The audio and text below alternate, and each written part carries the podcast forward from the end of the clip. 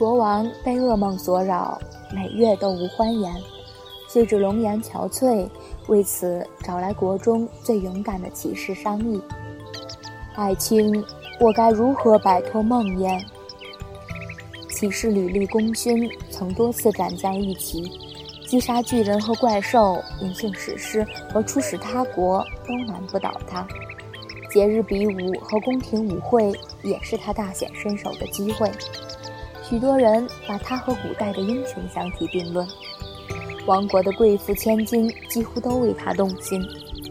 教会对他至今未娶不甚鼓励，主教多次对他言及虔诚者理应生儿育女，好让自己死后仍有人服侍上帝。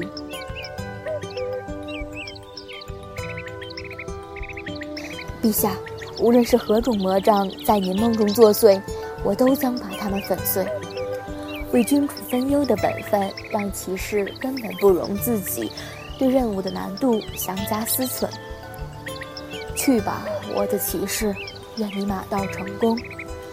国王的命令坚决，但语气担忧。骑士离开宫殿，寻求智慧的帮助。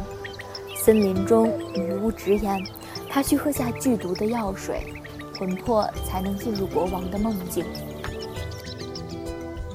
但你需做好万全准备，梦中的妖怪往往凶猛无比。骑士并不退却，为了吴王，我无惧生死。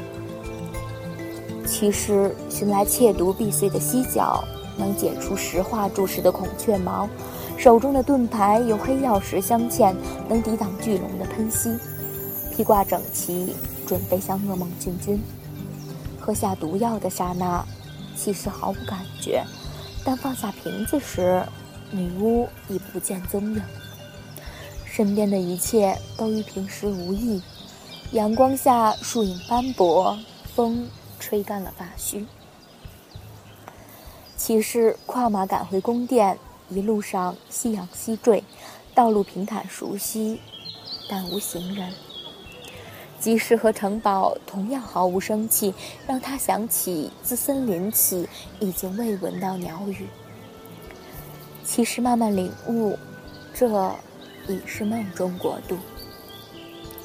国王的梦宁静非常，传说中那些魔怪没有现身，无论恶龙还是妖女，瓶中妖怪还是狮身人面，其实不敢松懈大意。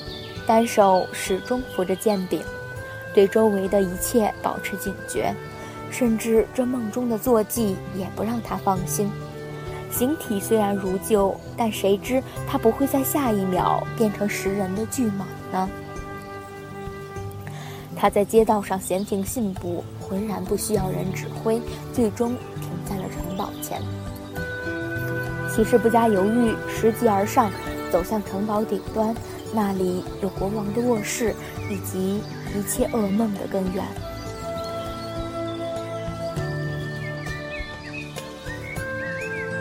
房间的布局与真实一般。骑士敲门而入，国王站在镜子前。吴王，那骚扰你的妖魔何在？国王默不作声，指向镜面。为了迎接镜中可能的异状。骑士高举盾牌，握紧宝剑，但那只是普通的镜子，反射出的是他自己的脸。吴王，聪慧敏感的骑士当即单膝下跪。若您梦中的根源便是此人，您已无需担忧，他已喝下剧毒的秘药，再不会回到人间。我知道，我的骑士。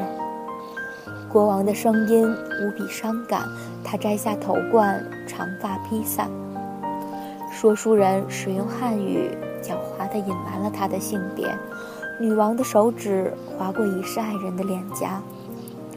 从此以后，你将永远只能出现在我的梦里了。